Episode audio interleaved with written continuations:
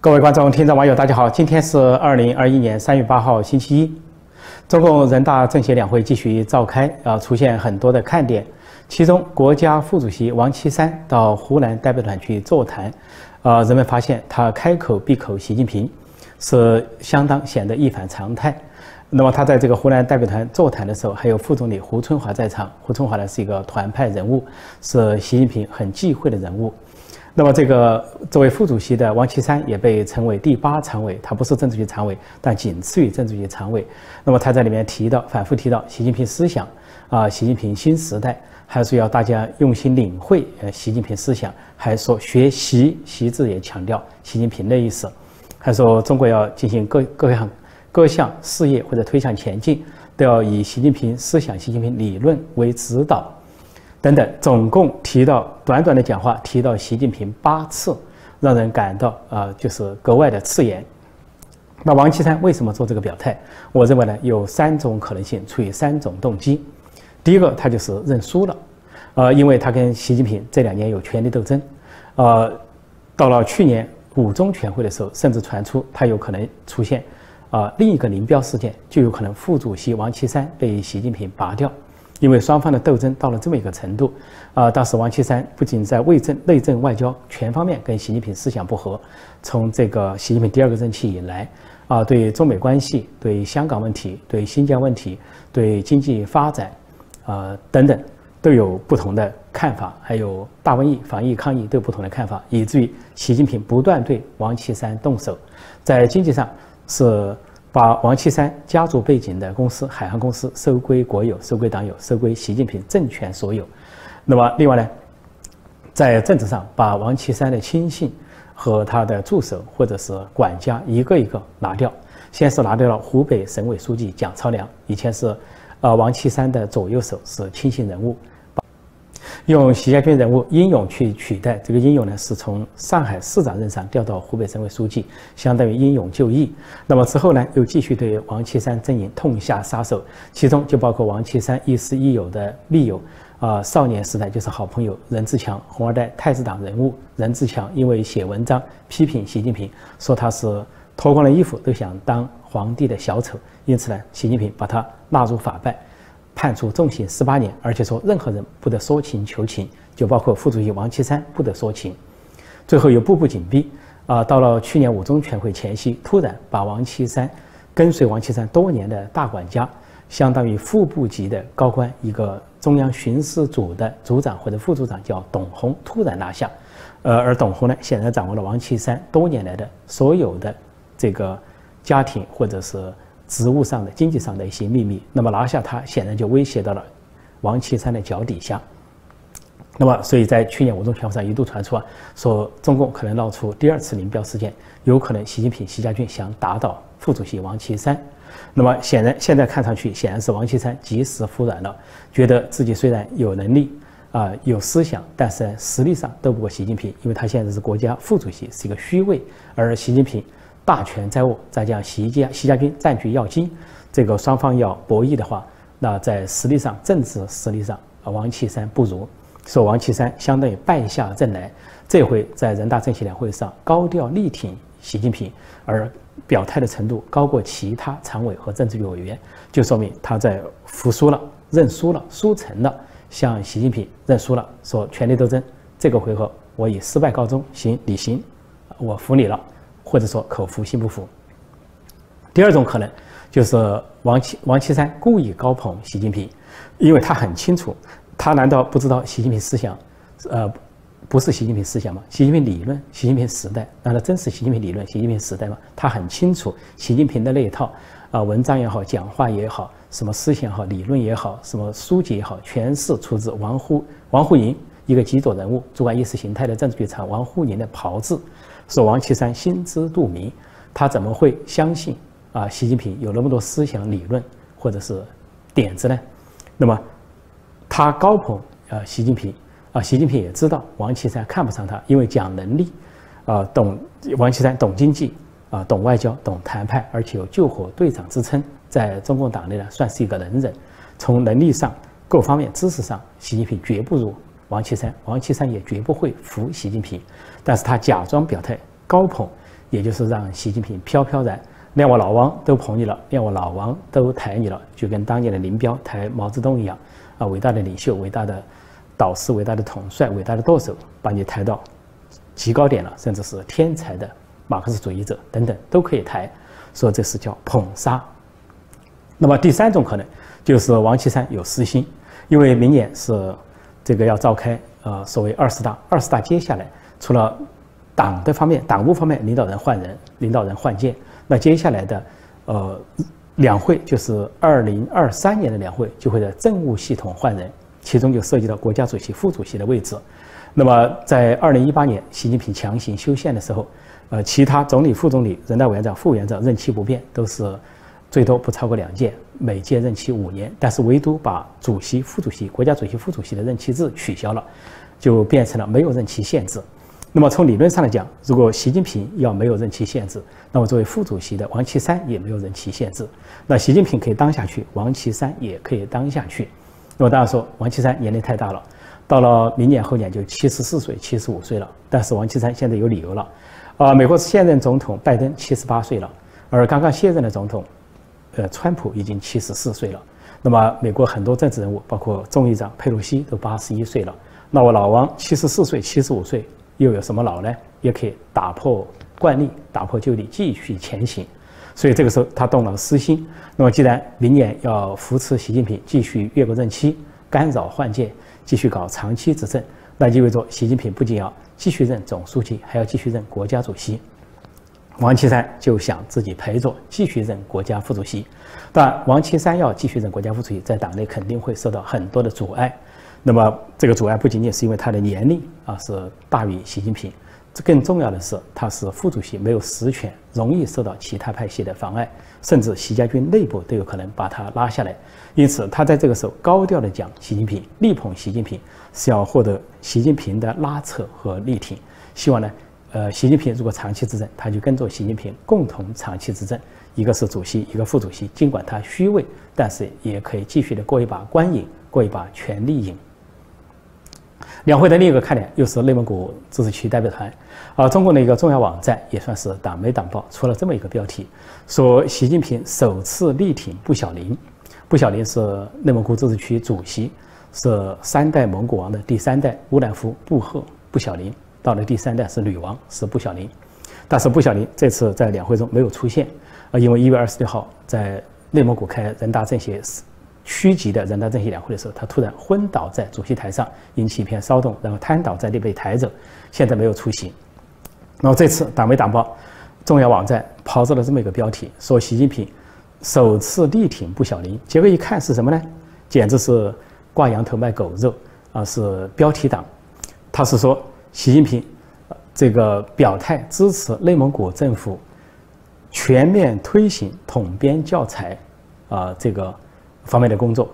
这就相对，然后又说，呃，不不不，小林如何说是自治区主席，好像含蓄的暗示习近平又支持了布小林。这里面是两个嫁祸，一个嫁祸就是本来是北京中央政府的决定要去内蒙古断稿，要去取消、降低、取消会降低蒙语教育，而全面的推行汉语教育，受到了内蒙古人民的全面的抵抗，大规模的啊请愿和示威，啊导致也导致大规模的这个逮捕。还有不少人自杀，那么连公务员都出来反对，这是嫁祸呃自治区政府中央政府的东西嫁祸在自治区政府，说习近平支持内蒙古政府这么做。第二个嫁祸就是嫁祸布小林，好像习近平在力挺布小林，好像布小林想那么干，说习近平力挺他，但是布小林对这个事情根本没有表态，跟习近平出现了分歧，而这个自治区的党委书记石泰峰是很迟在表态，还受到批评，还做了自我检查。其实这篇文章自露马脚，除了标题上说习近平首次表态力布小林之外，他发表的图片却是什么呢？是布小林坐在主席台上，给人的感觉，习近平到内蒙古自治区这个这个代表团座谈，布小林坐在他右手边，还面带微笑。其实呢是二零一九年三月五号的相片，连二零二零年的都不是，还不要说今年二零二一年。也就是说，二零一九年的时候，作为自治区政府主席布小林还可以跟习近平坐在一起谈笑风生。到了二零二零年，拿不出这样的图片了，消失了。到了今年二零二一年，更没有这样的图片了，因为布小林根本就没有出席人大政协两会，也没有出现在内蒙古代表团中。这说明什么问题呢？就是这两年布小林跟习近平已经分道扬镳，因为习近平在讲啊，内内蒙古是一个模范的自治区，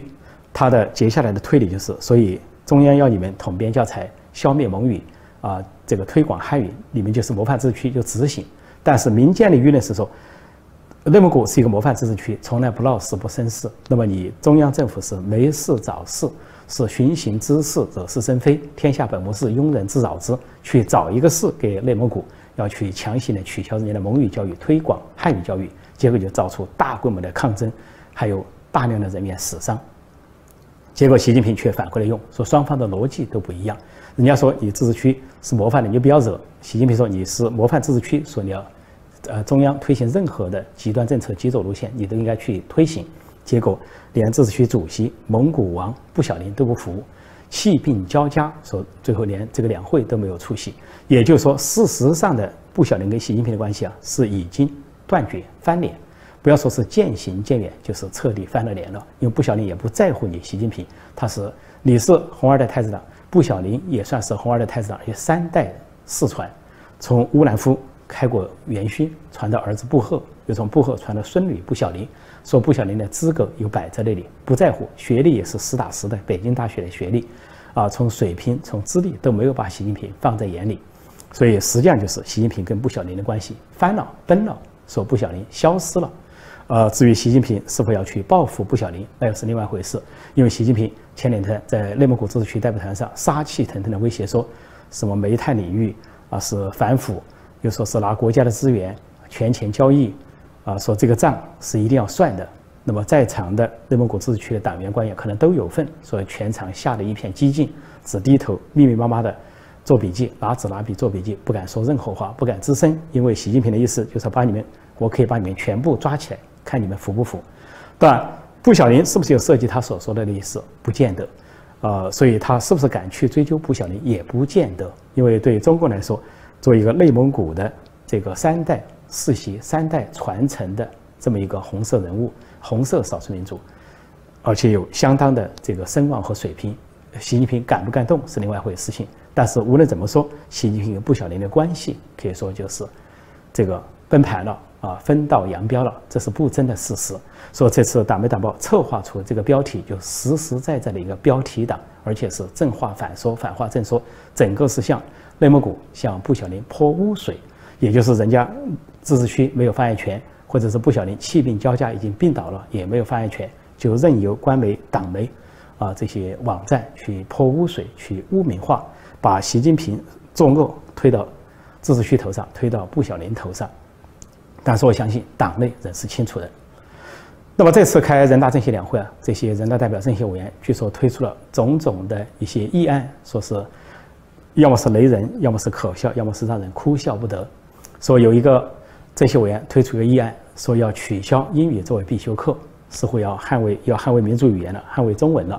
啊，英语是全世界最大的语言，也是联合国首用语言。居然说要取消这个必修课，也就是说当成选修课，甚至就不学。那么实际上想取悦于现在推行民族主义、民粹主义啊极左路线的习近平王沪宁当局。这个能不能通过是一回事，但是已经引起了民间的纷纷议论。呃，这个这个政协委员提这个提案的时候，他就他想到了或者没想到，党和国家领导人都把他们的子女啊，家属子女送到西方去，尤其送到美国、加拿大这英语国家，还有澳大利亚，那不学英语不学英语能送得出去吗？能够适应外界的生活吗？就是这些人大政协两会就是一个欧美学生家长会，他们大多数的子女都在西方国家学习，在美国、加拿大、澳大利亚五眼联盟国家或者是欧洲国家，所以他说英语不要。必修课是针对谁？是针对普通子弟，还是针对高干子弟，还是党和国家领导人的女子？可以说是用机不用机深远，动机不纯。那么还有人提出来说，合法代孕是因为现在这一两代人啊，这个八零后、九零后之后呢，零零后都不想生了，不想生小孩，国家的人口急剧下降。这个作恶是因为一胎化政策，起自于一胎化政策，最后说开放两胎。甚至全面开放都没人生小孩了。中国的人口呢负增长，啊，很多省区啊出现了百分之十几、百分之二十几、百分之三十几的出生率的负增长，非常惊人，非常可怕。那么现在在美国有一个华裔呃专家叫张家敦，他就说，呃，中共有一件事情是一个噩梦，一定会败给美国。就说到了二十一世纪的年尾，中共说现在的人口是美国的四倍，认为它是一个人口优势，但是到了二十一世纪尾，中国的人口有可能比美国还少，按照目前的趋势发展下去。所以在这个情况下，啊，不仅中国人口老龄化、人口减少，然后劳动力稀缺、男女比例失调，那么现在就提出了说合法代孕这些议案是否要刺激人口？另外还有一个议案，号称要把学制缩短，好像现在十二年制或者小学这个五年制、六年制太长了。这是毛泽东在文革时候一句口号，叫学制要缩短，教育要革命，就认为学学习没用啊，类似叫走白砖道路。要来个学工学农又学军，到实践中去，说是这个四体不勤五谷不分，啊，学习没用。那么现在毛泽东这套谬论又来了，文革谬论又来了，居然现在有人提出学制要缩短，那意思还是呃为了这个人口，就说学制缩短了，这些人可以尽快的投入工作岗位，劳动力会充足一些，也是在人口上打主意，因为现在年轻人口少。还有人提出意见，或者说就是中共准备通过的一个新的法规，就是要推迟退休年龄。啊，推迟退休年龄有个好处，就是说这个劳动力保持的久一点，然后退休福利发放的晚一点。啊，一方面可以解决人口危机、劳动力的危机，另一方面可以减少政府的负担，所以可以说是一箭双雕。呃，这个政策引起议论纷纷。这个时候，著名的雕盘侠《环球时报》总编胡锡进出来雕盘了。他号称他赞成，呃推迟法定年龄，那么他不仅赞成，而且用了个很美妙的口号，叫做说拿年龄说事是年龄歧视。他在中国有的地方招工居然写着不只只招三十五岁以下的人，他这是年龄歧视。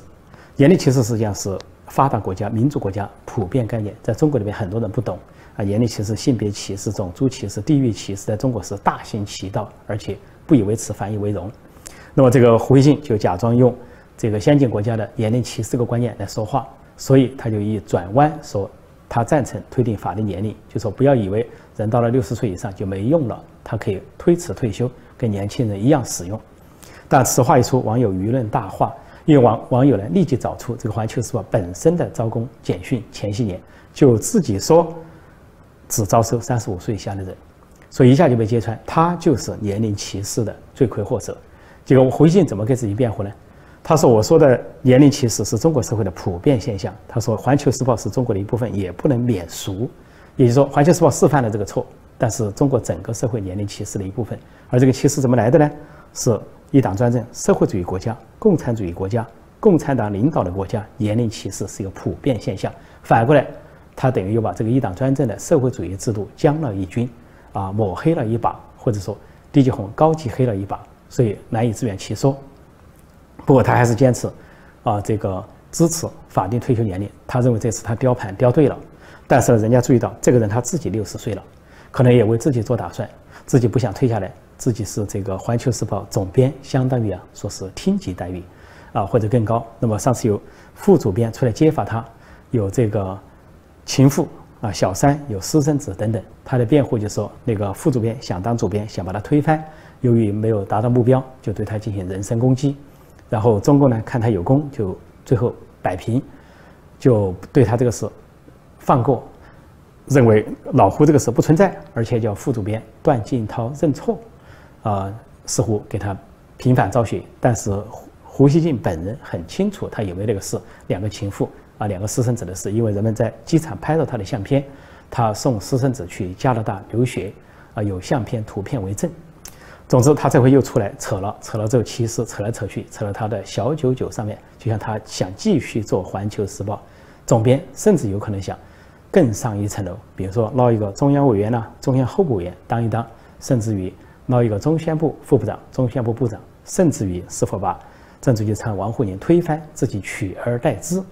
这些信息恐怕都在其中。这个灰机呢，是这两天连续受炮轰。前两天表现出反党，因为中共要搞肛试纸啊，这个肛门检测，所谓新冠，他呢表示反对，啊，表示呢好像没尊重人，说不管是外国人啊，中国人恐怕普遍都不接受，因此呢，他呢表示反对。结果网友认为他呢反党，跟党对着干。结果才过了一天，他又开始给党抬轿子，又开始雕牌，呃，刚刚这个政府说要推迟法定年龄，他就出来捧场，还弄了个年龄歧视来说事，最后说来说去又受到网民一顿炮轰，揭发出不仅他呃《环球时报》带头搞年龄歧视，而且呢他有自己的小算盘，就是不仅不想退休，还要干下去，赖着位置不动。如果说习近平想长期执政、终身执政，这个胡锡进居然也想长期的、终身的干下去。环球时报总编，或者说比这个更高的职务。这个著名的雕牌侠胡锡进是反党也好，是挺党也好，都是耗子钻风箱，两头受气，在网民的炮轰之下。好，今天我就暂时讲到这里，谢谢大家收看收听，再见。